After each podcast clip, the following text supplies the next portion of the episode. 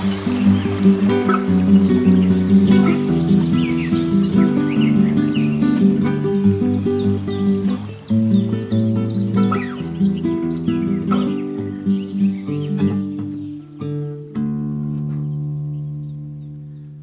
Hallo, liebe Zuhörerinnen und Zuhörer einer weiteren Folge des ähm, Interviews for Future, dem Podcast der Scientists for Future Leipzig.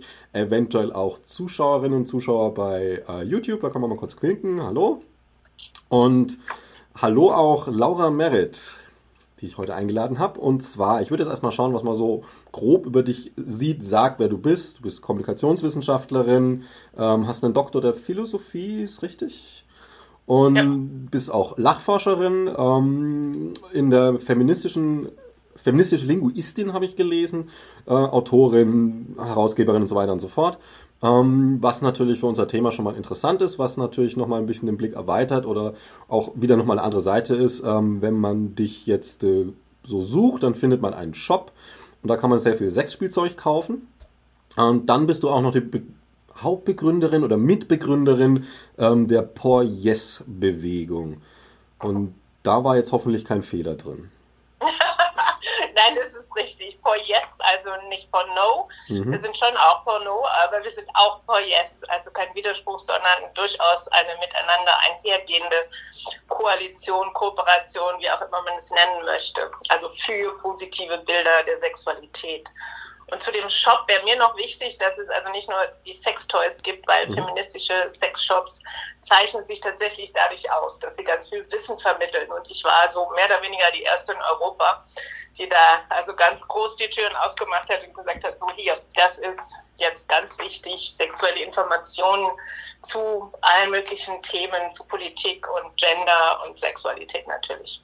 Genau, ich habe gesehen, das sind auch immer wieder Veranstaltungen, Kurse, ja. Workshops und so weiter. Ja. Und auch, ja, wie du selber sagst, in einem schönen Spektrum. Also thematisch natürlich drangelehnt, aber in einem schönen weiten Spektrum.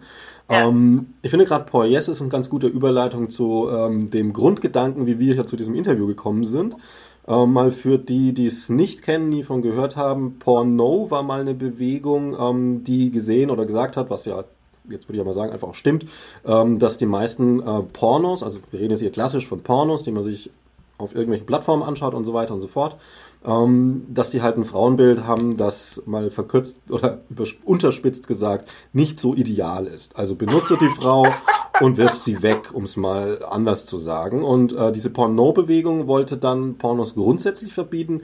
Und das war in einer Zeit, wo du da schon auch feministisch aktiv warst aber du siehst die Sache ein bisschen anders und ähm, was wünscht sich denn Paul Yes?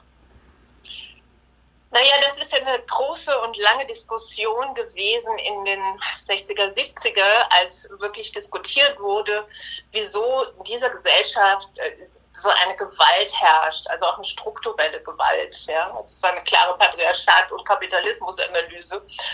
Und äh, die frauenbewegten Menschen haben sich hingesetzt und das analysiert und eben auch gesagt, so ähm, momentan würden wir, also ein Teil hat gesagt, wir würden am liebsten jetzt mal Pornos verbieten.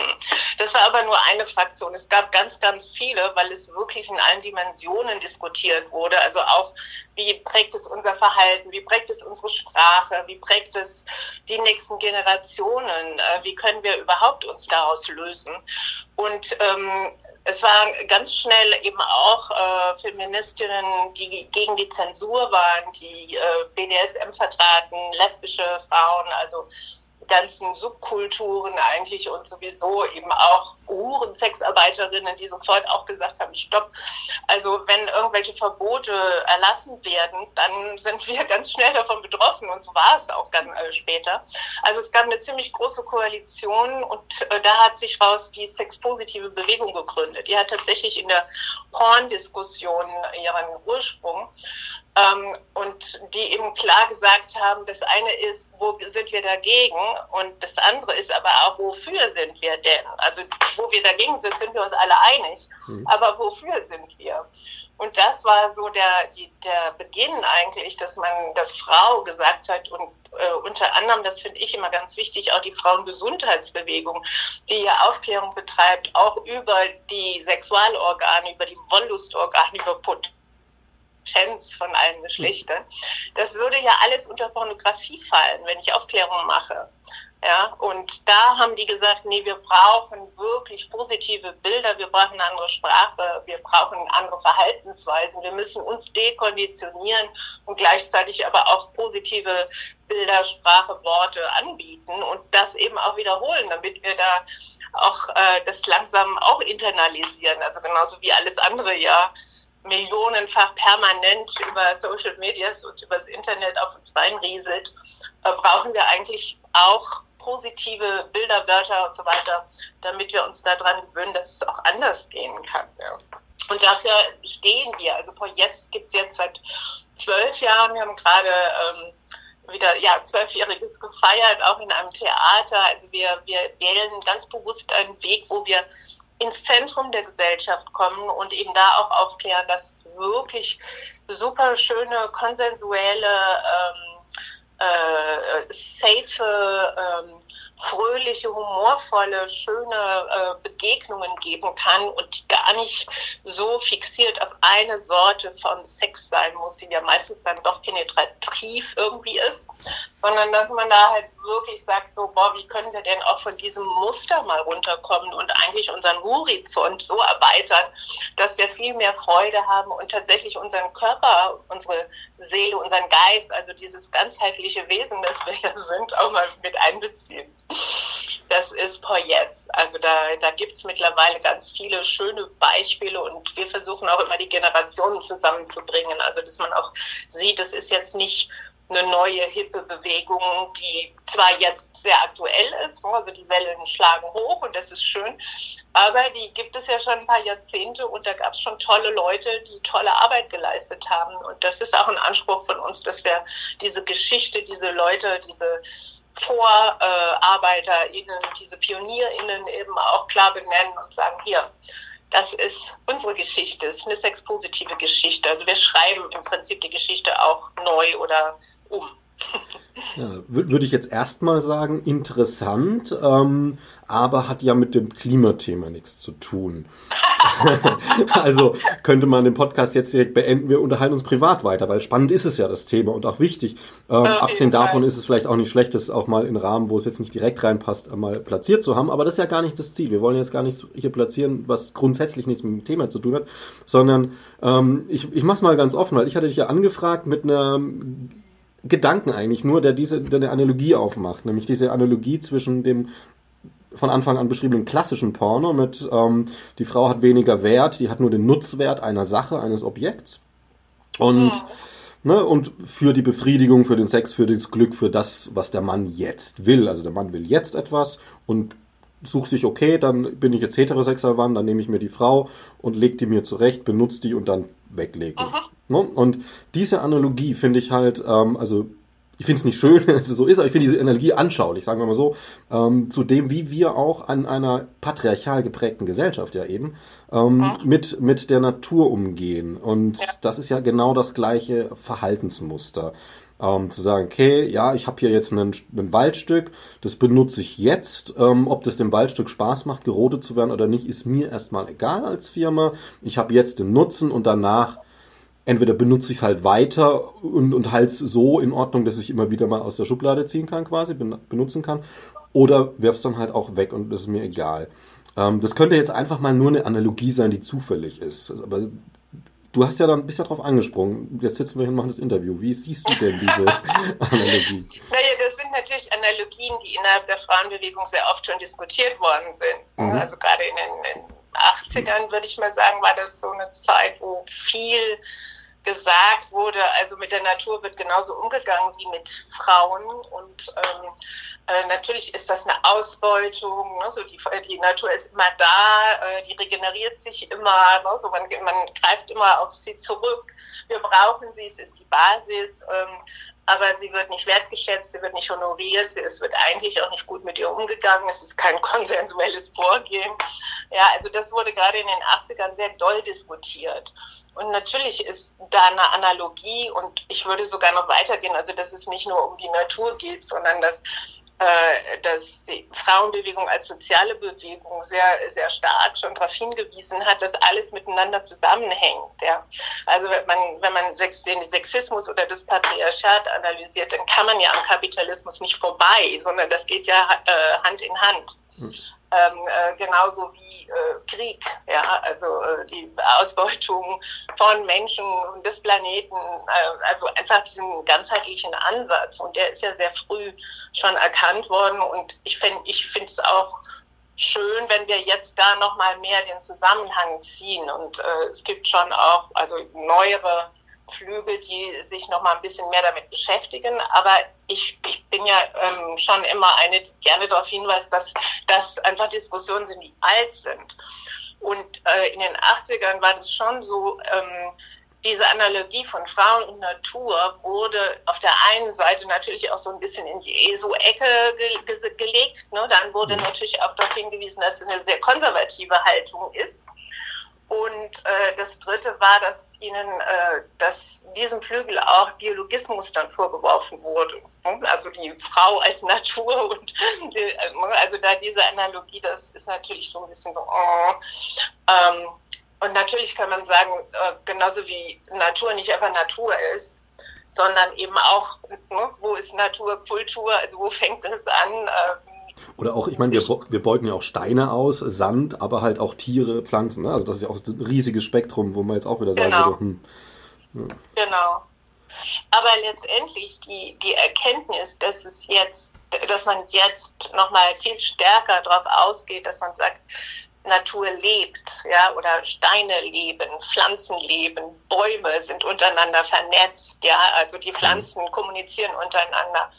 dass da, das kommt ja jetzt erst langsam so ein bisschen mehr raus. Ja, also da, wo früher die Leute äh, ja wirklich als totale SpinnerInnen bezeichnet wurden.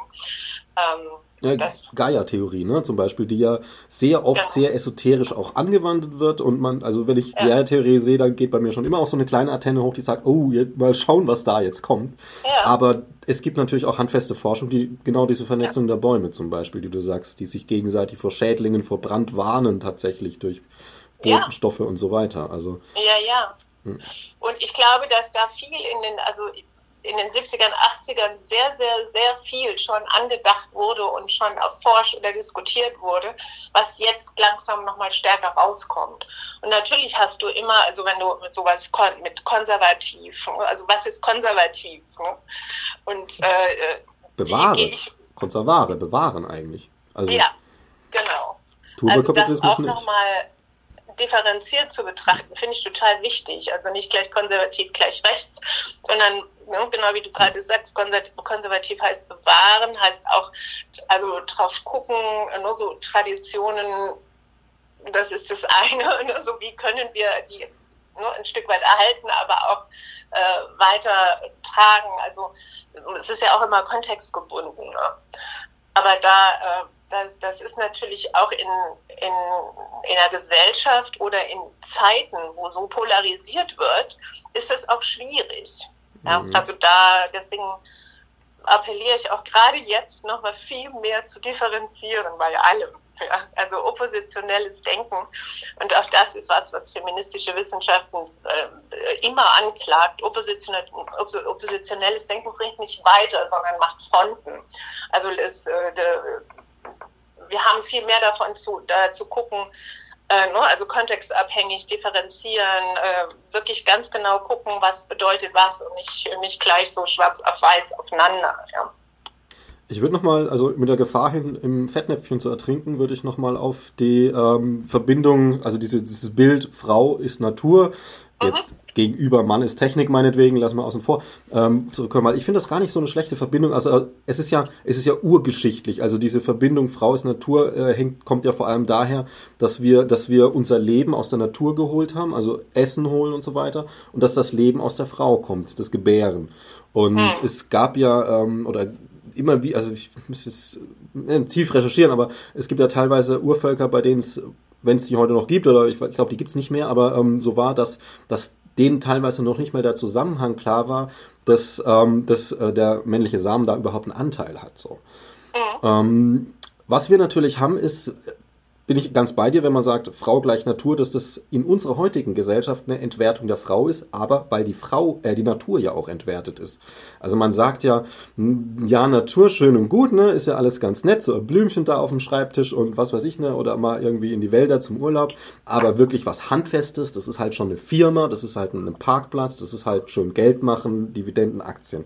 Das ist ja so diese, ich sag's mal, patriarchal, alte weiße Mann-Vorstellung des Lebens der Welt.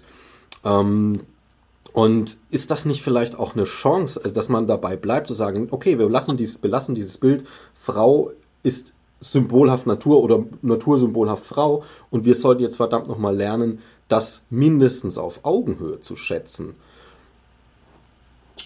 Oder wird es da schwierig? Also, weil ich meine, diese, diese Verbindung ist natürlich, also ich würde fast sagen, fast jede Verbindung, Frau, was auch immer, ist so ein bisschen Frauen klein haltend, aber weil das ganze Patriarchat darauf ausgelegt ist, Frauen klein zu halten. Ja, aber ich würde dann nochmal äh, gerne betonen, dass mhm. nicht die Frau die, die, das die Natur ist. Also wenn du zum Beispiel in matriarchale Kulturen zurückgehst oder auch heute noch, es gibt ja noch matriarchale Kulturen, das wird ja schnell verwechselt mit das Gegenteil von patriarchal, das ist es aber nicht, sondern da werden die, die Mütter geehrt. Äh, und es geht eigentlich darum, ne, also um diesen, äh, diesen ganzheitlichen Kreislauf. Also, man, also Frauen gebären ähm, und äh, dann kommen äh, die nächsten Generationen und dann wird auch gestorben und diese Sheila Nagix zum Beispiel oder die Baubos, das sind ja diese Göttinnen, die sowohl einen Totenkopf haben als auch äh, als auch die große Möse, die große Vulva, also wo sie gebären und wo es eben auch in den Tod wieder zurückgeht. Und das ist aber nur symbolisch an, an der Frau festgemacht, ne? also an, an dieser Vulva. Ja. Äh, und gleichzeitig ist aber diese ganze Gesellschaftsstruktur in einem ganzheitlichen, in einer ganzheitlichen Weise betrachtet. Das heißt, dass natürlich auch die Natur, die Felder, die bestellt werden, dass die äh, eben auch in, ähm, äh, das machen die feministischen Ökonominnen, die Bielefelderinnen haben das auch in den 80ern gegründet. Also die wirklich genau hingucken, wie viel, äh, wie viel darf da angebaut werden, also Dreifelderwirtschaft oder äh, ne, also ein Kreislauf, dass die auch ruhen müssen, dass welche äh, Kombinationen sind da wichtig. Und es war überhaupt nicht so und es ist auch nicht so, also dass die Männer diese Arbeit verrichten und die Frauen diese, sondern auch innerhalb von matriarchalen Kulturen gab es alle möglichen Formen. Äh, aber was vielleicht viel wichtiger ist, dass die Kindererziehung bei allen lag. Ja? Also das gibt auch dann den Frauen nicht diesen biologischen Touch von Frau gleich Natur, sondern sie, sie haben es, sie haben geboren, sie gebären, ja, aber der, die ganze Struktur ist anders angelegt und da gibt's halt eben auch nicht so diese Eigentumsvariante, sondern äh, es wird halt mehr für die Community, also für die, für die Allgemeinheit auch geguckt. Äh, und das ist ein, eine ganz andere Struktur. Und da würde ich sagen, ja, da kann, also wenn man, wenn man das als, als so eine egalitäre Struktur betrachtet, weil Geschlechter da egalitär gehandhabt werden, äh, und äh, das auch jetzt Studien gibt, die ganz klar besagen, also da, wo die Geschlechter egalitär angeordnet sind, da gibt es auch mehr Frieden und die Natur wird stärker berücksichtigt. Was heißt ja stärker? Sie ist Teil des Kreislaufs. Mhm. Ja, das ist nicht stärker, sondern es, äh, es ist einfach eine ganz andere ganzheitliche Auffassung von Leben. Und das ist auf jeden Fall äh, ein ganz wichtiger Punkt. Insofern ist es Feminismus. Genau, ja. ich, mein, ich meinte damit auch gar nicht, dass wir das so, so ganz eng gezurrt in unserer heutigen Gesellschaftsstruktur, die wir jetzt, also in, in der, die, in die wir hier gerade leben, weil das, was du beschreibst, das sind natürlich Ideale, äh, die es gibt hier und da, gar keine Frage, oder zumindest besser als unsere Struktur. Ähm, ja. Aber die sind ja für die Klimafrage relativ irrelevant, zumindest aktuell. Also als, als Vorbild ist das eine andere Sicht, eine andere Geschichte. Und das meine ich halt irgendwie, weil ich sehe unsere Gesellschaft auf sehr vielen Punkten kritisch. Und das ist jetzt, da können wir jetzt sagen, da machen wir jetzt noch zehn Stunden ähm, äh, Monologen, dann haben wir vielleicht die Hälfte der Punkte mal so erwähnt. ähm, aber wo fängt man an? Und ist das, das wäre so ein Gedanke eben gewesen. Also diese, diese, ist der Hebel da nicht, nicht klar gut? Also ähm, ich denke, also es gibt nun mal auch viele Frauen, die, die das nicht begreifen, ne?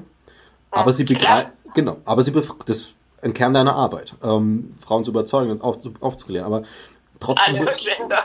genau. ja.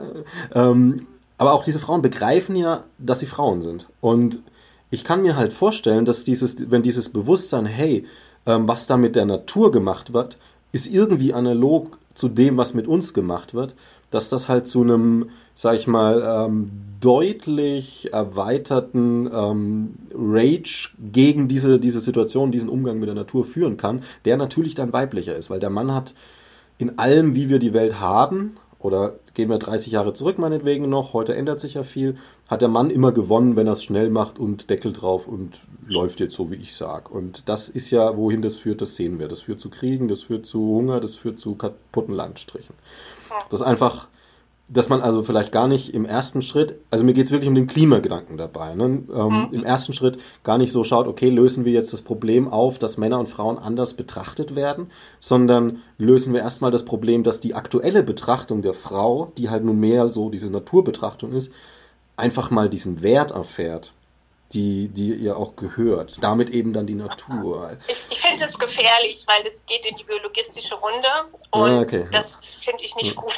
Okay, ja, nachvollziehbar. Also ich denke, der Hebel auch zum Klimawandel ist tatsächlich eine egalitäre Gesellschaft im Sinne von, die Geschlechter sind gleichberechtigt und äh, gleichberechtigt heißt ganz klar, dass Männer sich auch um den Nachwuchs kümmern. Also das, was, wenn, wenn du mhm. diese Fürsorgequalität, was jetzt ja ganz viel diskutiert wird, wenn die auf alle Menschen übertragen wird, dann ist diese, die, die, dieses fürsorgliche Verhalten nicht nur gegenüber den Kindern, sondern natürlich auch gegenüber der Umwelt und der Natur. Und das sind Zusammenhänge, die die Menschen sehr schnell verstehen. Ja. Ähm, das heißt auch, ich will das Beste für mein Kind. Ja, das heißt, ich will es gesund ernähren. Ich will gucken. Ja, also ich, ich verstehe, dass wenn ich mich auch gesund ernähre, dann, dann, dann ist das für alle besser. Ja, wenn ich mich besser kennenlerne und äh, auch ein anderes Bewusstsein dafür kriege, wie Gemeinschaft funktioniert, dann behandle ich die Natur auch wieder anders. Ja? Also das hängt ja miteinander zusammen. Also das, die, dass dieses die, dieses eigentlich sehr tiefe Bedürfnis nach Miteinanderleben, was wir alle haben, wird ja durch Kapitalismus und Patriarchat doch sehr individualisiert auseinandergedriftet und dann gegeneinander ausgespielt, ja. So und, und vor allen Dingen entfremdet. Wir sind ja dann gar nicht mehr in der Lage zu sehen, wie wird denn überhaupt produziert, was passiert eigentlich genau, ne? sondern wir kaufen einfach im Internet und zack. Ja, also wir, wir sind entfremdet, genauso wie dann viele von ihren Kindern einfach, vor allen Dingen Männer und von ihren Kindern entfremdet sind, weil ein Teil sich drum kümmert. Da sind wir jetzt schon ein bisschen weiter, aber das hängt ja alles miteinander zusammen. Und das ist der Hebel. Es ist ein, also ich denke nicht, also eben, indem wir so sagen, Frau gleich Gebärmaschine, das ist ja, ja auch wieder ein kapitalistischer nicht. Gedanke, ja, patriarchale und Mann eben äh, irgendwie anders, das funktioniert nicht. Das hat noch nie funktioniert. Ja, also Frau Beispiel, so war es jetzt auch nicht gemeint, ne, sondern eher so dieses, ja. aber ich weiß, was du meinst, ein guter Punkt. Ähm, Wäre, also das, das, bringt mir ein interessantes Ding, weil was mir jetzt auch letztens gerade mal wieder aufgefallen ist, wo man natürlich auch wieder bei diesem dieser Punkt wäre, wo man sagt, da wird einfach noch künstlich getrennt. Das ist dieses Symbol in der Klamotte des seriösen Machthabers, das ist der männliche Anzug. Also es gibt auch Hosenanzüge, ne, von, von Angela Merkel, bestes Beispiel. Aber ähm, der männliche, also dieser ganz klassisch männliche Anzug, der ist natürlich auch ein Symbol für. Und den als Frau zu tragen, ist heutzutage zumindest ja, also, ne, da lass mal irgendwie jetzt Annalena Baerbock auf ihrer ersten Reise einen ganz klassischen, klassisch geschn männlich geschnittenen Anzug tragen. Dann, dann können wir wissen, was im Blätterwald rauscht. Ähm, aber gerade in diese Richtung gedacht hat, dass man sagt, okay, warum nicht? Also warum sollte das nicht möglich sein? Und wer geht voran, um dann halt eben diese, diese, diese, auf, ähm, nicht, dass man es jetzt muss, vielleicht auch anders. Man kann auch mal einen Rock tragen, aber ähm, ne, dass halt auch diese Symbole quasi die sich das Patriarchat ja sehr hart greift und nicht hergeben will. Symbole für Macht. Man behält die Macht, man hat das Symbol, die Krone auf, den Anzug an. Ähm, es gab Zeiten, da durfte die Frau keine Krone aufsetzen in vielen Regionen. Ne? Es gibt Zeiten, da ist es verpönt, einen Anzug zu tragen. Also, dass man vielleicht auch da reingeht und sagt, okay, wer macht denn den ersten Schritt? In dem Fall natürlich eine Frau. ähm, um dann auch die Bilder anzugleichen.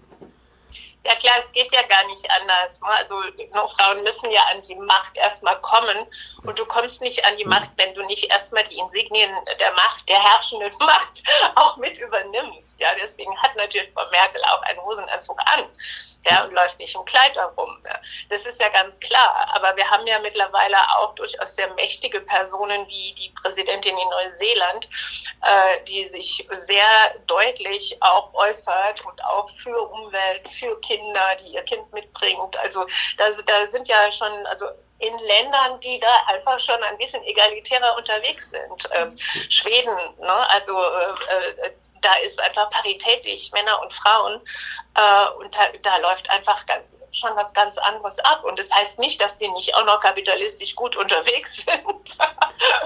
ganz und gar nicht. Aber gleichzeitig ist der ein, ein Sozialstaat oder ein Wohlfahrtsstaat doch sehr ausgeprägt. Und der erlaubt dann wiederum auch viele andere ähm, Möglichkeiten, wo alle mit einbezogen werden, wo es einfach einen sozialeren Frieden gibt äh, die, die, die Klassengesellschaft nicht ganz so groß ist ähm, und wo auch alle mehr darauf achten, äh, die Umwelt gut zu behandeln. Ja? Und genau, das, eben, das, das also das kann man richtig vor Ort sehen. Das ist was ganz Sichtbares. Das ist ja in Neuseeland tatsächlich auch. Also ich müsste jetzt auch nochmal gucken, aber ähm, da gab es doch, glaube ich, auch ein paar Entscheidungen jetzt wieder in irgendeine Richtung, wo man sagt, okay, hu, wäre bei uns auch nicht schlecht, wenn es mal käme. Also eine Konsequenz, die wir halt noch nicht an den Tag legen. Ja. Ähm, Hast du da Hoffnungen jetzt äh, mit der neuen Bundesregierung, die ja weiblicher ist auch als die vorherige? naja, also mit Frauen allein ist ja die Welt nicht gerettet, ja. Schön wär's. Aber so funktioniert es ja nicht. Also da, da. Äh, ja, aber das Gleichgewicht ist ja in der Regierung. Es ist ja nicht so, dass wir jetzt eine Männerregierung haben, jetzt haben wir eine Frauenregierung, sondern es ist ja, ja eine, eine, fast nur Männerregierung mit Angela Merkel an der Spitze und ja. die jetzt in eine doch diversere Regierung rein sich bewegt. Das ist also, auf jeden Fall zu begrüßen. Und ich denke, ich denke auch, wenn es, wenn auf jeden Fall, wenn mehr Frauen und auch andere Gender mit in der Regierung sind, dass da was anderes passiert. Äh, wichtig ist einfach, dass auch wirklich Vertretende von den sozialen Bewegungen drin sind. Ja? Also da, das, das ist ja, und die auch gehört werden und dass es umgesetzt wird. Also das ist ja nach wie vor eigentlich das Schwierigste auch. Also wie kommen wir gegen die großen kapitalistischen Interessen, gegen die große Lobbyarbeit einfach an? Also ne, Wohnungen, das ist ja genau das Gleiche. Ja, also äh, eine, eine Stadt, die mehr Fahrräder, äh, also mehr, mehr Luft einfach auch lässt äh, und ähm, äh, die Autos einfach das, da, ne, wenn, wenn wir die Autos rausmachen, dann muss man aber auch gucken, äh, ne, wie, wie geht es mit den bewegungseingeschränkten Menschen. Also wie, wie sind die wirklich die Leute, die äh, es schwer haben, ja, die auch oft diskriminierte Gruppen, marginalisierte Gruppen. Also wie können wir die auch mit einbinden? Es geht nicht einfach nur jetzt, ne, alles muss raus. Ja, also das, das mit einzubeziehen, finde ich nach wie vor schon eine Herausforderung. Und ja, ich denke auf jeden Fall, dass wenn mehr, mehr Frauen in die Regierung ist auf jeden Fall ganz klar die Aussicht, dass es dann sozialer und umweltpositiver äh, wird. Ja, ganz klar. Zumal es ja auch diese grundsätzliche ähm, Wir gegen die Machtstruktur des Patriarchats aufbricht. Denn das ist ja, ne, also wenn ich mir jetzt zum Beispiel anschaue, ähm, hätten wir jetzt mal den Schrecken gehabt, dass ein Friedrich Merz, der die Vergewaltigung in, der Ehe, ne, du kennst die Nummer höchstwahrscheinlich, ähm, wenn der jetzt unser Kanzler wäre mit seinem Schattenkabinett, ähm, wird es natürlich in eine andere Richtung gehen.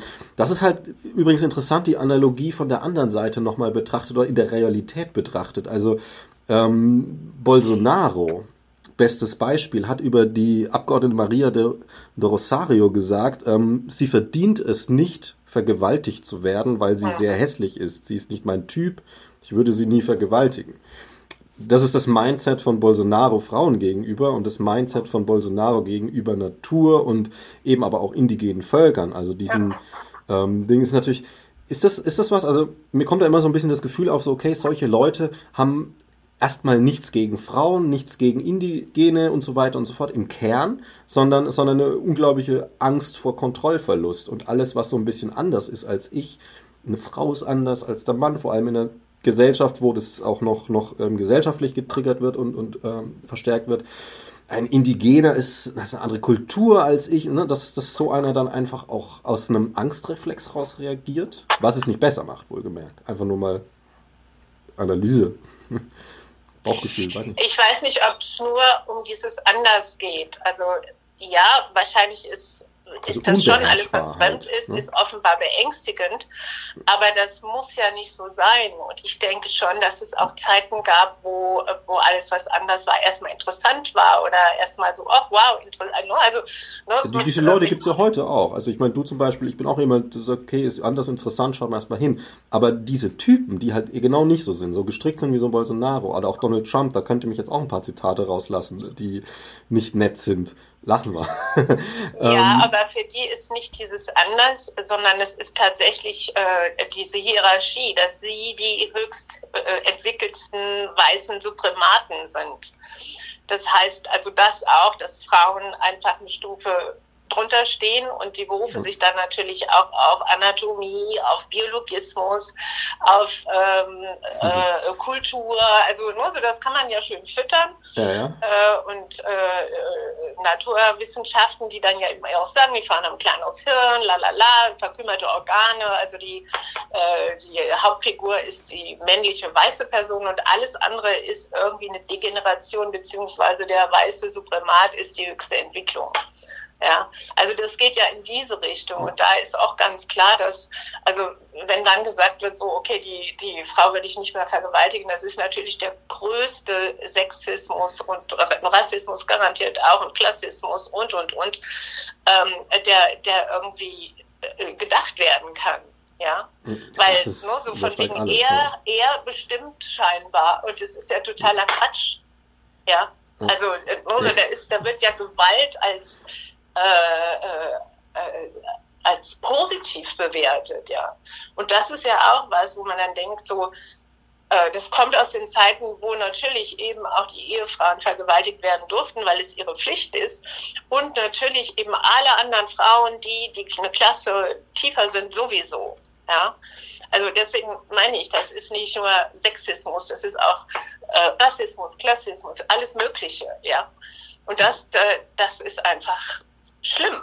Also das sind Gewaltstrukturen, die sich da in solchen Sätzen äußern, äh, die wirklich, wirklich, ja, das, also da, da fehlen mir die Worte. Also das ist so, so krass, ja. Ja, da zuckt man schon das, mit der Hand, da will man gerne Ohrfeige verteilen. Also, Nein, das, also das, ich bin ja gegen Gewalt. ich komme aus Bayern, klar. Aber ich, Verteilt ich würde tatsächlich, das ist einfach Aufklärung ja. und auch Wissen und also auch nochmal, also auch die Frauen in dem Umfeld stärken, aber genauso eben auch sagen, äh, also wo kommt das denn her? Also das, das ist einfach so eine wichtige Aufklärungsarbeit, weil das ja nicht nur ein Herr Trump oder äh, wer auch immer dann verkündet, sondern es sind ja durchaus Menschen in unserer Umgebung und wie, wie gehen wir damit um? Ja, genau. Wenn das dann geht nicht mit Gewalt. Ja. Vor allem, man möchte ja gar nicht wissen, jetzt dieses Zitat von Bolsonaro, also es, er hat ja viele Fans und man ja, möchte ja nicht wissen. Auch, weißt du, also das sind klar, ja Menschen hier genau. um die Ecke und wie viel das dann ins Privatleben von, von einfachen Leuten reinfließt dann und so weiter. Ähm, man könnte ihm natürlich noch an den Kopf halten, du hast es ja angesprochen, mit diesen, diesen leichten biologischen Unterschieden, die Mann und Frau hier und dann äh, ja auch tatsächlich haben, ähm, wie die dann schnell zur Waffe gegen die Frau gemacht werden. Also eins Ding, das hast du wahrscheinlich auch schon oft gelesen, wahrscheinlich hast du die Zahlen sogar parat. Äh, ich finde es immer wieder lustig, weil das Durchschnittsgehirngewicht ist ja bei der Frau 1245 Gramm, beim Mann 1375 Gramm, so. 100 Gramm mehr oder weniger. Schon, schon steht, steht, steht der, steht Mann da, der die Frau unterwerfen will, sagt so, hä, siehst du, bist ja dümmer. Also gut, Punkt eins ist, dass die Hirnmasse, also das Gewicht nicht mit der Intelligenz zusammenhängt. Und jetzt kommt was Interessantes. Ähm, wenn man es mit der Körpermasse in Relation setzt, dann schneiden die Frauen besser ab. Weil wir Männer haben nur 1 zu äh, 50, also auf 50 Teile Körpermasse kommt nur ein Teil Gehirn. Bei euch sind es nur 46 Teile Körpermasse, bis schon ein Teil Gehirn dazu kommt. Also ist natürlich, sagt nicht viel aus, ist klar. Aber einfach mal als Gegenargument, also wenn, wenn man diese Sprache spricht, also solche Leute sprechen ja diese Sprache, dann bitte sehr, dann sollen sie ihre eigene Sprache ja auch fressen. Ähm, oder dass halt der Mann sich auch aus der Frau entwickelt jetzt. Ja, aber auch da, also das, das kann man so zum einen sagen, ne, Quantität heißt noch gar nichts. Das andere genau. ist ja, wie, wie funktionieren Verknüpfungen? Und es ist ja so, dass also hm. je mehr du Verbindungen ziehen kannst, umso mehr funktioniert ja auch ein Gehirn. Das heißt, wo kann ich denn überhaupt eine Verbindung ziehen? Und dass das in dem Sinne natürlich die Personen sind, die sich um die nächste Generation kümmern, ja, die einfach schon mal etwas voraussehender sind. Mhm. Die sozialer unterwegs sind, ich komme nochmal auf das Fürsorgliche, äh, ne, die gucken, dass sie rechts und links auch ähm, Freundschaften, Freundinnenschaften haben, damit man zusammen eben auch eine Sozietät entwickelt äh, äh, dass man zusammen auch ähm, eine Ökonomie vielleicht entwickelt und, und, und. Also das, das macht ja die Verknüpfungen. Ne? Also wie kann ja. ich sehen, was miteinander zusammenhängt? So ja, letztlich funktioniert auch, auch divers ist ja letztlich. Ne? Je diverser ich mich bewege, desto unterschiedliche Futter. Es gibt ja auch tatsächlich Studien, die relativ deutlich sagen, dass äh, Dogmatismus, ich glaube es war tatsächlich bei Rechtsradikalen, äh, hat mal geguckt, dass das auch dümmer macht mit der Zeit. Also genau ja. das Gegenteil halt. Ne? Das man, irgendwie, man fängt schon auf einem Level an, wo man sagt, okay, wenn man schon rechts wird, dogmatisch ist, dann hat man vielleicht schon ein Problem. Das kann ja auch emotionaler Natur sein. Aber in diesem Strudel zu bleiben, ne, das ist wie, wie, eine, wie ein Muskel, den man immer weiter einbinde, schnürt. Das ist eine Einschränkung, eine Verspannung genau, letztendlich. Ja. Und ich, das, das finde ich eigentlich auch ein schönes Bild. Also offen zu bleiben für neue Erfahrungen und zu gucken, was kann, also was kann bereichernd daran sein. Ja, also äh, auch wie ich selbst weiter wachsen kann mit, äh, mit meinen Ansichten, mit meinen Perspektiven. Ich finde ja auch so wichtig, immer wieder zu sagen, ich darf auch meine Meinung wechseln. Mhm. Ja, das ist ja nach wie vor sehr äh, schlecht angesehen oder ne, so, man muss doch im Prinzip treu bleiben oder ich stehe für dies, äh, diese Meinung und so weiter. Und wo ich denke, nein, wir müssen eigentlich dahin kommen, dass das wirklich gelehrt wird, du darfst deine Meinungen ändern, du darfst dazulernen, du, du darfst dich entwickeln. Ja, also dass das viel mehr betont wird, anstatt zu sagen, ne, so das ist rechts, das ist links, das ist und das ist faul. Also das meine ich, das bringt ja gar nicht weiter, sondern wenn gerade bei den Identitäten ist es ja, ist ja auch so wichtig, ne? so, so zu gucken, wie können, wie können wir letztendlich fluide bleiben. Und ich finde das gerade in, in Bezug auf die Umwelt ja auch. Da sage ich schon mal Danke, du hast im Kleinen was verändert, weil ich fand ja diese, diesen Gedanken tatsächlich wirklich gut, diese Verknüpfung äh, Frau-Natur zu nutzen, um die Frauen wütend zu machen, wie mit der Natur umgegangen wird, aber da habe ich mir den Kopf ein bisschen waschen lassen. Ähm, also, äh, die Trans-Leute dir noch mehr waschen. ja, gut, okay, da würde ich... Es ist natürlich auch ein bisschen verkürzt gesagt gewesen jetzt in dem Rahmen, aber ja, ähm, logisch. Also letzt, letztlich ist es ja auch immer, dass man die Sachen sehr verkürzt betrachten. Also die, die Details, die Individualität von Milliarden Menschen kann man in einem, einem Satz, sage ich mal, nicht runterbringen. So. Ähm, aber ich würde jetzt mal weitergehen, ähm, nämlich zum Humor. Also du bist ja auch Lach Lachforscherin und so weiter, Spaß. Und lachst auch viel, es macht auch Spaß, sich mit dir zu unterhalten. Es ist jetzt ist sachlich interessant, aber halt eben, es hat auch, macht auch Freude.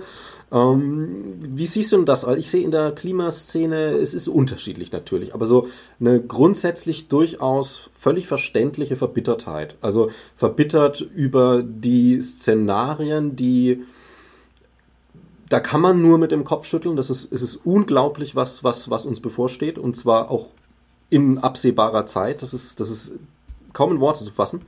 Ähm, und das frustriert ungemein natürlich. Aber halt dann auch auf der Seite sagen, ja, man versucht immer wieder die Politik anzutreiben, hier und da und dort. Und dann ähm, hier in Leipzig zum Beispiel, eine große Klimaszene, macht ganz viel. Und dann kommt da irgendwie, kommt da von der Politik. Es gibt gute Leute, so ist es ja nicht. Aber dann teilweise, also man, man kriegt es einfach nicht, es kann nicht wahr sein. So. Und das erzeugt viel Frust. Und, und ähm, es gibt einige Leute, die sind halt nicht nur frustriert, sondern man merkt, dass, also ich habe auch mal einen Tag, wo ich an die Wand schaue und denke mir, es, es, da habe ich jetzt gerade keine Lust, keinen Witz parat für so. Aber ne, das ist ja auch okay, aber wenn man da drin hängt, also wenn man dann einfach drin hängt, und ich glaube, es sind auch jetzt bei den Zuhörern und Zuhörern ein paar Leute dabei, die da nicht mehr rauskommen oder weniger raus, schwer, leicht rauskommen aus diesem depressiven Bedrücktsein, wie man es nennen mag. Hast du da, ich weiß nicht, Gedankengang, Tipps, irgendwas, Rangehensweise, wo du sagen könntest, hey, Ähm, so lässt sich das aufbrechen, so lässt sich das vielleicht sogar verbinden. Also, dass man auch mit Lockerheit, mit Freude an der Sache, an der Sache arbeitet, die an sich keine Freude macht, wie Klimawandel bekämpfen. Ich finde es total wichtig, also dass, dass, dass du immer wieder so eine Balance findest, weil das eine ist dieses Dagegenkämpfen und das andere ist auch äh, die, die, die Energie auch nutzen für. Also mhm. ja, das ja. ist oftmals zusammen, aber gleichzeitig, also mir ist jetzt gerade sofort eingefallen, also nur so bei Demonstrationen, Besetzungen, äh, wie auch immer, da wird ja auch viel gesungen, ja. Und das ist ganz wichtig, also auch nicht nur für die, für die für den Gruppenzusammenhalt, sondern einfach auch, damit du eine Bewegung hast. Ja. Und Angst ist ja nicht möglich, während man singt. Ja, das auch. Ja, also da Singen hat ganz viele Funktionen. Lachen genauso und Bewegung. Also das ist extrem wichtig, bevor du in die Depression kommst. ja gut, klar, eine Depression ist nicht wegschnittbar. So. Aber ich würde jetzt, also Depression ist ein nicht zu krasses Wort. Also ich würde sagen, eine, so eine, so eine, diese, diese, diese Mischung irgendwo zwischen schlecht gelaunt und depressive Verstimmung, wo die Depression ja. dann später kommt noch. Aber wo man halt einfach immer wieder, es gibt viele, die es ständig runterzieht und ähm, sich auch aufreiben. Also auch einfach die, ja. die Welt alleine retten wollen, so, ne? Und also ich kann das total nachvollziehen. Ich habe früher, glaube ich, sogar noch öfters als Phasen gehabt, wo ich echt dachte, so, boah, das wird nie was, ja. Und was ich mittlerweile wirklich empfehle, ist diese, also tanzen, dass man einfach sich bewegt, ganz doll. Mhm. Und es gibt ja auch diese, also einfach dieses Lachen, ja. Also man kann ja ich, ich nenne das lachendes Becken. Das sind einfach Bewegungen, ne, also äh, aus der Schaukel, aus der Beckenschaukel heraus. Und das macht was mit dir, weil du holst die Energie hoch und du holst aber auch die Gefühle hoch. Und irgendwann kommt das Heulen, es kommt das Lachen und nur du befreist dich auch ein bisschen aus diesen Verspannungen. Es ist total wichtig auch. Ja. Und das andere ist natürlich, was immer, immer, immer hilft, ist wirklich dieser Humor, ja, die, auch schwarzer Humor. Also so, dass man in der Gruppe zusammen ablacht und wirklich diese Witze diese normalisierenden Witze macht, also wo man dann sagt, ne, also irgendwie durchaus sagt so, äh, ja, mir fällt jetzt natürlich keiner ein, aber ne, Humor ist therapeutisch. Ja. Das heißt, du, du, du bestätigst, dass du auf dem richtigen Weg bist und äh, die anderen es einfach noch nicht checken oder sowas. Ja. Also da werden dann die Witze drüber gemacht und da muss man auch zusammen ablachen. Das ist total wichtig. Ja. Ja, ja, wobei da wäre ich ja vorsichtig. Also ich glaube, ich weiß so, was du meinst, aber ähm, jetzt auch den, weil es nur so ein kurzer Satz war, drüber lachen. Also ich unterscheide schon relativ, relativ klar zwischen, also man kann auch über was lachen, so ist ja gar keine Frage, so ist in Ordnung. Aber dieses sich selbst erhöhende Lachen, wie also ganz klassisch wie so, haha, schaut, er liegt da im Dreck, haha. Ne? Ja, ja, ja, das ist es. Meinst du natürlich nicht, klar. Ne? Das ist auch ganz wichtig, weil dieses erhöhende Lachen oder Auslachen, mhm. das hat bekanntermaßen keine guten Ergebnisse, also auch nicht in dir selber, genau. sondern es muss ein positives sein, also ein, ähm, ein solidarisches. Das heißt, du lachst mit den anderen gemeinsam darüber dass ihr schön gesungen habt oder so, ne? So weil man dann halt weiß, so, naja, es ist halt nur ein kleiner Beitrag zur Veränderung der Welt, wenn wir da äh, irgendwo blockieren, äh, auf die Straße gehen äh, und auf die Bäume gehen und dann singen.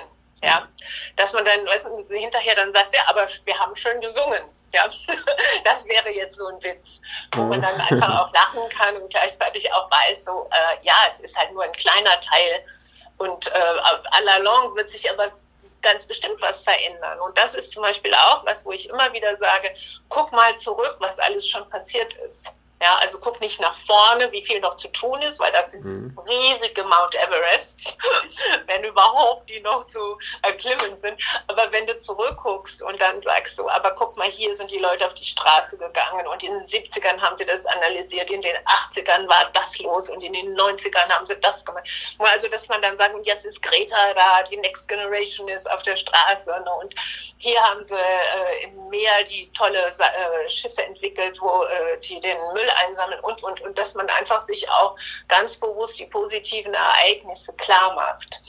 Und das macht man zu wenig. Hm? Ja, na klar. Also, dass Gerade, man mehr feiert, was haben wir schon erreicht. Also gerade in dieser Thema, wo halt der Fokus geht natürlich automatisch immer aufs Schlechte bei Klimawandel, Biodiversitätskrise ist da jetzt einfach mal eingepreist.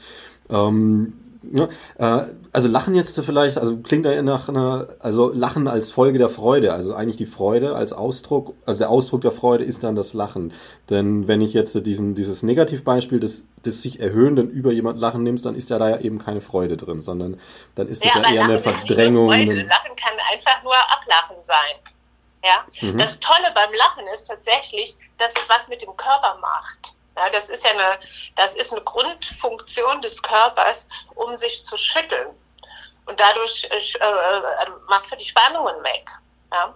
Okay. Und deswegen gibt es ja manchmal auch so Anfälle, so wo du hinterher dann denkst du so, oh, das fühlt sich so geil an. Ja, das ist ja wie so, wow, so eine schöne Dusche oder ein Orgasmus, man nennt es auch manchmal sozialer Orgasmus, wenn so eine Gruppe dann so ja. total ablacht und nicht mehr aufhört zu lachen oder so. Also das hat ganz viele Funktionen und es ist nicht nur Freude. Also ich kann auch im, also mit Traurigkeit lachen oder es schlägt um. Und das ist ja das, das mhm. also wirklich dieses Spannende am Lachen auch. Ja, also Freude ist vielleicht wirklich ein falsches Wort. Also diese, aber ist so dieses, also ein positives Gefühl, auch wenn es wirklich aus einer Spannung, Anspannung kommt. Also dieses selbst ja. gibt ja auch diese Situation, wo Leute einfach loslachen müssen in einer ja. Situation, die einfach haben gerade gehört, dass ein Bekannter gestorben ist oder sowas. Ja. Und fangen das Lachen an. Schämen ja. sich dabei auch noch ein bisschen dafür, natürlich, wenn jemand dabei ist, klar, weil es komisch ist. Aber ist das zum Beispiel dann auch so ein tatsächlicher Zusammenhang, dass man dann vielleicht diese einen überbordende ähm, Verspannung direkt wieder los ja. wird? Absolut. Okay. Und das ist was Tolles. Also wir sollten das begrüßen, wenn so ein Lachanfall kommt. Ich meine, das eine ist kulturell, du hast gerade mit Charme gesagt, in anderen Mexiko, ne, so, äh, da wird gelacht und gefeiert, wenn jemand stirbt. Ne? So von, ja. hey, er, sie hat es geschafft, guten Flug. Ja? Das wünsche ich mir für mich auch. ja. Aber, ja, ja, ne? Wo wir ja wieder beim Punkt sind. Ne? Dieser Mechanismus ist tatsächlich diese Lachen, ne, also einfach rauslassen, also einfach diese Spannung rauslassen, ausatmen Lachen, Tönen. Ne? Also all das, was, was diesen Druck, diese Hemmungen, Verklemmungen macht. Wenn wir das rauslassen, dann geht es uns gleich besser. Und auf der anderen Seite dann auch mehr Kraft übrig tatsächlich für das, ähm, woher das Lachen in dem Fall kam, äh, dass man viel Aktivismus macht, viel mit Klimawandel zu ja. tun hat und dann vielleicht auch überfordert und dann kommt so ein Lachanfall oder man wird eingeladen in eine Lachgruppe bei dir oder wie auch immer halt. Ne? Und dann ähm, bleibt mehr Energie wieder übrig für das, genau. was man ja auch tatsächlich will. Weil es geht ja jetzt nicht darum, jetzt nur noch zu lachen ja. und lass die Sachen liegen, sondern es soll sich ja verbinden. Ja, ganz genau. Also insofern geht es wirklich mehr um auch diesen positiven Blick auf dich und die Welt. Also dass man das, äh, den Stress ab, mhm. ablegt, abwirft, schütteln, abschüttelt und dann auch nochmal sehen kann, wo will ich eigentlich hin. Ja, so was ist mir wichtig. Und da kanalisiere ich dann wieder. Ja, ja. Also du hast, hast einen, einen, tiefen und tiefen Zugang zum Lachen, lachst viel auch sehr praktisch, ne? Und du kennst dich damit auch aus. Ähm, klar. Das sage ich jetzt, wiederhole ich jetzt nur deswegen nochmal, weil ähm, mit Sexualität ist es genauso. Ich gehe jetzt mal von aus, ohne es zu wissen, dass du einen sehr gesunden Zugang zu deiner Sexualität ganz persönlich auch hast. Ähm, und ich, ich, Hoffen tun wir das alle. Aber ich, ich unterstelle dir jetzt einfach mal. Und ähm, auch, dass die vielleicht ähm, nicht nur gesund, sondern auch vielfältig und, und gerne genutzt, also auch praktisch. So. Ähm, ist das, würdest du da von deiner Seite auch sagen, so, auch Sexualität eine ganz ähnliche Funktion wie eben Lachen ähm, in Stresssituationen oder in, in den Druck, also nicht explizit kurze kleine Situationen so, sondern ne, in, in Stresszeiten, in diesen, also wie jetzt das gleiche mit dem Lachen halt. Klimawandel, man ist gestresst, oh Gott, jetzt machen wir mal einen Witz. Ne? Klimawandel, man ist gestresst, aber man hat ja auch Freude. Mach einfach mal ein bisschen Sex. naja, äh, kann ja auch mal ja, natürlich. Tun, ne? Natürlich. Also Sexualität kann absolut entspannend sein. Im besten Falle ist es das. Und äh, wichtig ist aber schon auch, also mit sich selber, ist es zum Beispiel toll, wenn wir genauer hingucken und um zu sehen, was für einen Stress baue ich denn gerade ab. Ja? Mhm. Also da nochmal ein bisschen bewusster zu werden, das finde ich immer wieder schön, sich ein bisschen klar zu machen. Also man ne, muss jetzt nicht dauernd überlegen, so was mache ich da, ja. sondern einfach mal äh, einfach mal mit überlegen, was für einen Stress habe ich gerade, wie fühlt sich denn gerade die Sexualität an, welche okay. Art von Orgasmen habe ich und vor allen Dingen mit PartnerInnen, ja, also dass man da schon auch drüber spricht, weil oftmals ne, lässt man ja auch da Spannung einfach ab und die andere Person will das vielleicht gar nicht so oder merkt so, oh, was war das denn, ja? Mhm. Also, dass man da auch nochmal ein bisschen bewusster mit umgeht, finde find ich wichtig. Und konsensuell heißt eben auch, dass man vielleicht vorher auch mal sagt, so, boah, ich habe total Stress auf der Arbeit gehabt oder ich habe total Stress auf der Demo und so irgendwie, was ist denn das gerade, wie wir unterwegs sind? Und dann kann man natürlich auch überlegen, welche Art von Sex passt jetzt dazu oder will die andere Person das überhaupt jetzt so mitmachen oder, oder, oder. Okay, so, also da nochmal, okay. indem wir, dass wir da in eine konsensuelle Nummer kommen, das wäre mir wichtig. Und nochmal ja. ein bisschen bewusster hingucken, ähm, no, ne, so was, was kommt da gerade raus? Also das kann ja manchmal auch eine sehr auch aggressiv sein. Ja? Klar. Also je nachdem, was für ein Stress das ist. Und wenn ich das aber weiß, kann ich das eben auch in die Form der Sexualität fließen lassen und äh, das auch bewusst tun. Ja. Genau, also dass Sexualität miteinander ist und dass man nicht einfach jemanden gebraucht, ähm, will ich jetzt mal für den Rest des Podcasts unterstellen, dass wir das so meinen. Ja. Ähm, ich betone es immer ne, wieder, weil vieles passiert ach, einfach sehr automatisch ja, oder eben auch unbewusst. Ne? Und leider ist es in, in vielen Filmen ja auch so. Also die Filme, mhm. die wir sehen, wir sehen ja sehr selten, wie Sexualität mit Gefühlen zusammenhängt, außer jetzt die tollste Liebe oder ja, Oder sowas, auch mit Nicht-Perfektion. So, das, hm? Oder auch mit Nicht-Perfekt-Sein. Also das ist ja auch ja, ja, so ein Ding. Genau. Also das ist eine sehr, sehr einseitige, sehr normierte äh, äh, ja, Variante von Sex, die, die wir in den Medien sehen. Und da, da kommen also lang nicht die verschiedensten Varianten oder Emotionen oder was der Alltag damit zu tun hat oder die Psyche oder whatever, das sehen wir nicht. Ich würde gerade mal auf das, was du gesagt hast, äh, zurückkommen. Ähm, also es hat sich jetzt für mich erstmal so verstanden, so ich habe diesen Stress, ähm, ich überlege mir jetzt, wie kann ich mit meiner Sexualität umgehen. Also zum Beispiel auch, ich bin jetzt übelst sauer, ich würde jetzt echt ein bisschen brutaler werden, aber hey, das will mein Mann, meine Frau nicht. Ähm, mhm. Aber natürlich auch für mich selbst, was tut mir jetzt dann gut? Also ich sitze im Zug auf dem Weg von der Demo zurück und was tut mir dann gut? Jetzt mal andersrum gefragt. Ähm, man hat ja oft eben Sex, und das ist ja auch schön und gut so, ohne sich solche Gedanken zu machen. Trotzdem mhm. kann es sein, dass man sich auch komplett ohne solche Gedanken zu machen natürlich entlädt. Also solche mhm. Sachen entlädt. In welcher Form auch immer. Ähm, würdest du auch dazu raten, dass man auch äh, rücksblickend, also zum Beispiel dann vielleicht gerade so ein Sachen macht, irgendwie mit dem Partner dann nach dem Sex nochmal drüber sprechen, so hey, was war denn jetzt gerade los, ohne dass wir es vorher schon in eine Bahn gelegt haben? Ja, absolut. Also immer sprechen vorher, währenddessen und auch hinterher, weil manchmal ist es einem ein mehr nicht so bewusst. Und natürlich trägt es sehr dazu bei, wenn ich hinterher mir mich frage, was war das denn jetzt gerade, ja? Mhm. So, oder eben auch der, der, die Partnerin dann eben auch mal sagt so, oh, was, was hast du denn gerade am Laufen, ja? Also, und das hilft ja allen, dass wir uns besser verstehen, dass wir sehen, wie, wie alles miteinander zusammenhängt und nicht einfach Sex hier getrennt von uns ist und hier sind die Gedanken und da sind die Gefühle. Ja, wir, wir also das mehr miteinander verbinden. Wir teilweise auch Körper, also jetzt mal auch ohne ja. Sex, ne? Dieser, ja, da heißt der Körper und ne, also diese, diese christliche Vorstellung von der Körper stirbt, der Geist geht in den Himmel, die ja ganz tief gesellschaftlich verwurzelt ist, auch ja, bei Nichtchristen. Ja, gut. ähm, ne, aber das genau, erinnert mich aber ja daran, es gibt total. ja so sehr schöne, also auch in matriarchalen Gesellschaften, die feiern, ich habe dir ja vorhin gesagt, dass wir mhm. auch diese Jahreskreisfeste feiern. Und da wird zum Beispiel Sexualität durchaus mit einbezogen. Das heißt, es gibt zum Beispiel im, im Frühling, also Mai ist ja so diese traditionelle Wonnemonat Mai, mhm. also dann geht's ja wieder los, irgendwie alle fühlen, dass sie wieder saftig werden. Ja. Und äh, da gibt's einfach so richtige schöne Sexrituale. Und sowas mehr zu praktizieren, also dass wir auch nochmal bewusster werden, so, boah, in welcher Situation bin ich gerade, was hat die Natur eigentlich mit meinem Kreislauf zu tun, äh, was hat es mit meiner Sexualität zu tun also wenn, wenn alle, wenn, wenn die Kastanienblüten, Knospen, ne, also so groß aufgehen, das ist ja immer was, wo alle dann sagen, oh, boah, ist das schön, ja, also wo man dann wirklich so auch selber so fühlt, da geht der Frühling jetzt los, ne, da sind wir, alles sprießt und äh, äh, äh, der Lenz ist da, ne? Ja. wir, wir, wissen, was wir meinen.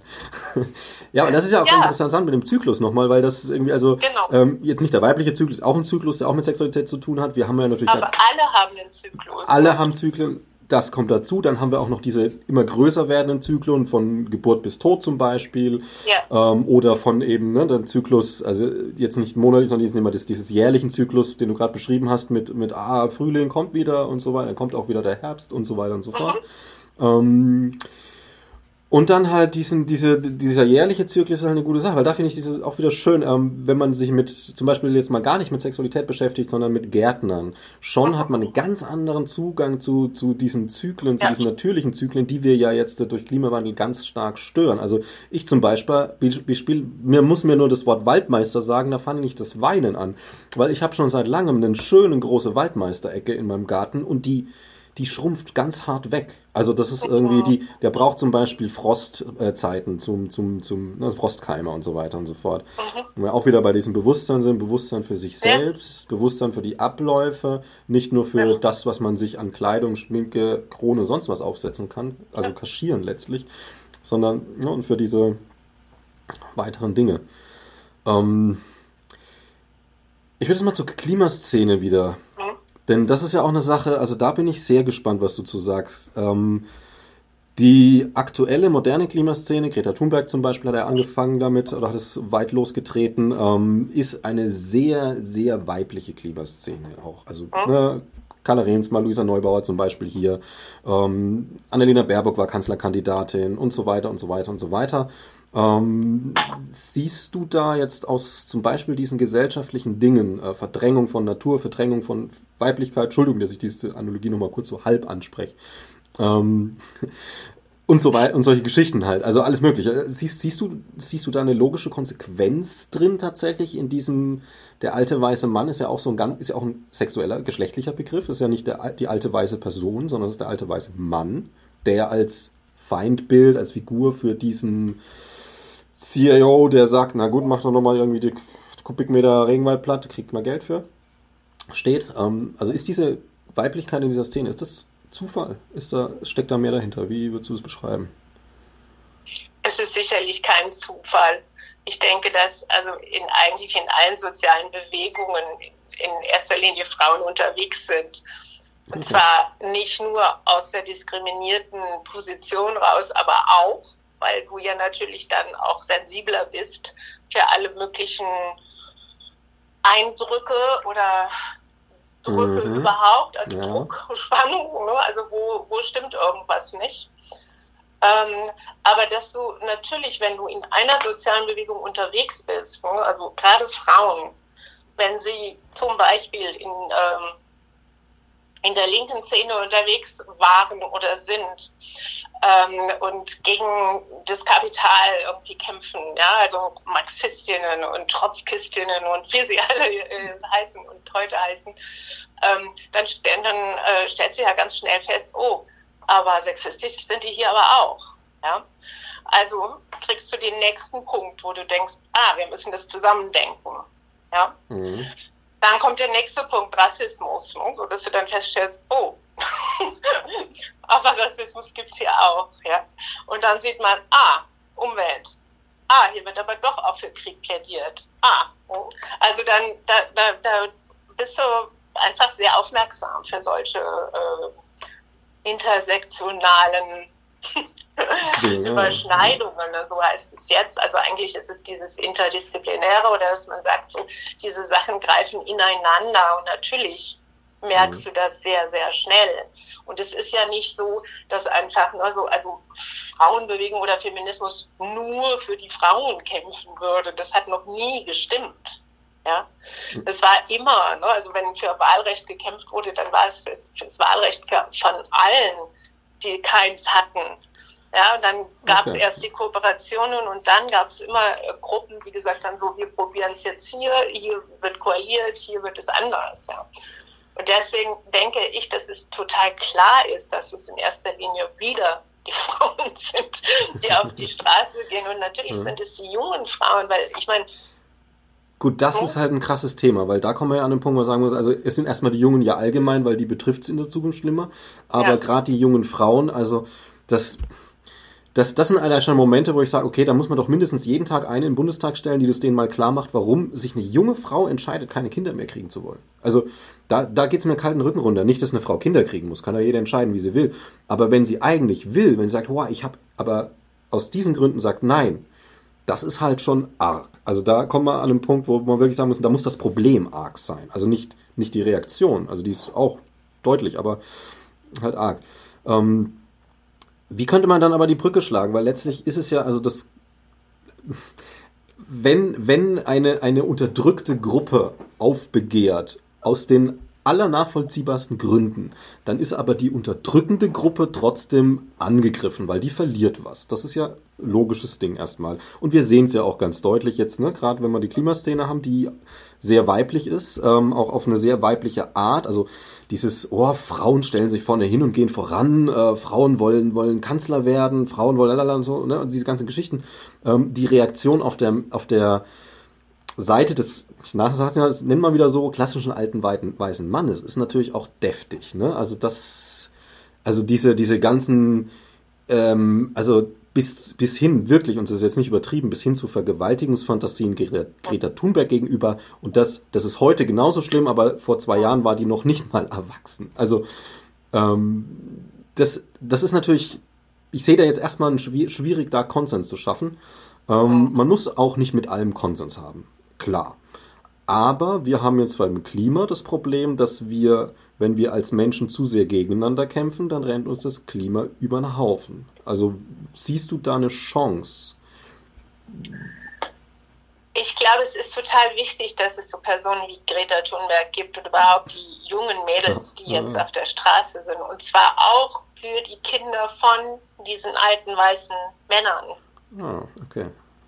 Weil das, da geht nochmal was anderes los über den persönlichen Weg. Also so groß wie sie sich geben als die, die dulsten äh, oder die größten Sexisten und Imperialisten und äh, Katastrophen und Kriegstreiber,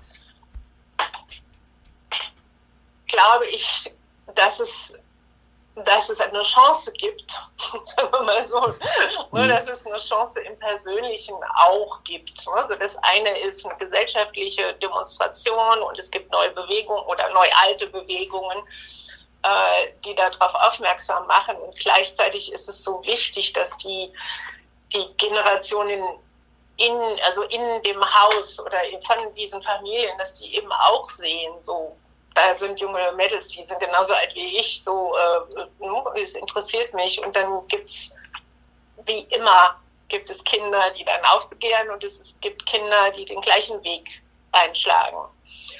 Aber es ist auch hier, es ist einfach so wichtig, dass wir Bilder sehen von anderen Möglichkeiten.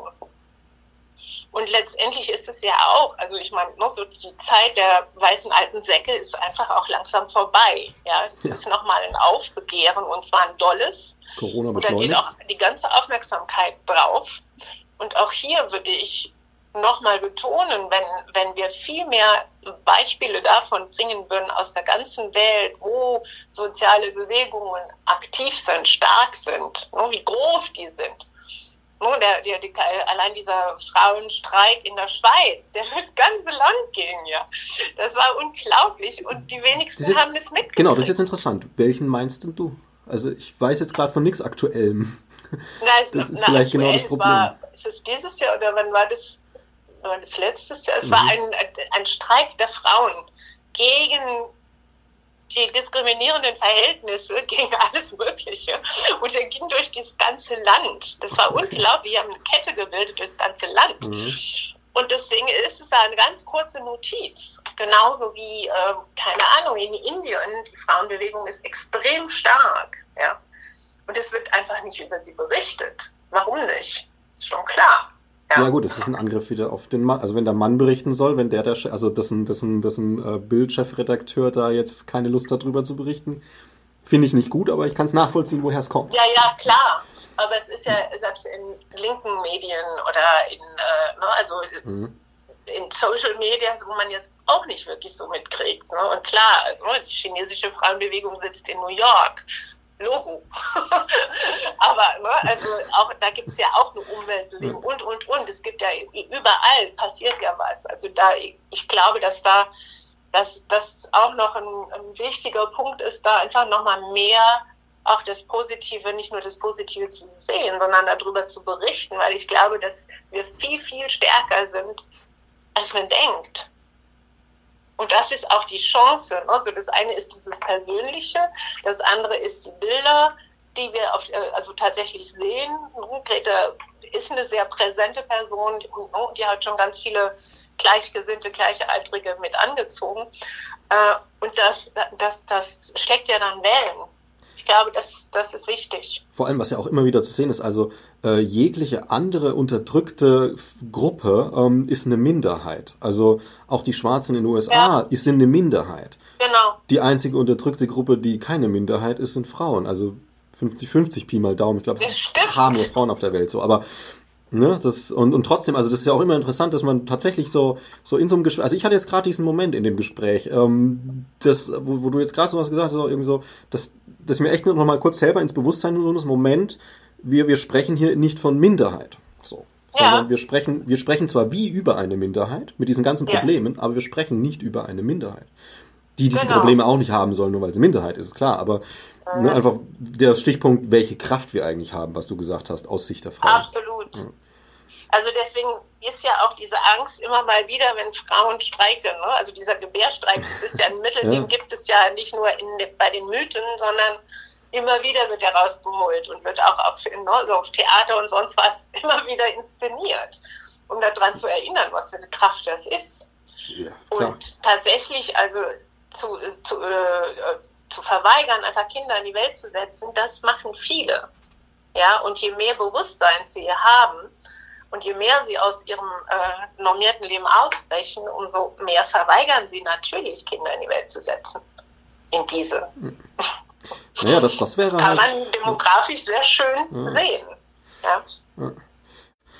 Aber gut, könnte man jetzt noch vom Hundertsten ins Tausendste, dann verpasst du heute einen Abend, das wollen wir auch nicht. Ähm, wir hatten so ein schönes Gespräch und dann magst du mich nicht mehr. Verpasst mal, das wäre blöde. Ähm, ja, Laura, als falls du jetzt noch irgendwie einen Abschluss hast, würde ich jetzt einfach sagen, offenes, offener Slot, Aufruf, Botschaft. Grüße, grüße jemanden. Ich sage immer gerne Viva la Vulva und damit meine ich natürlich okay. für alle. Mm-hmm.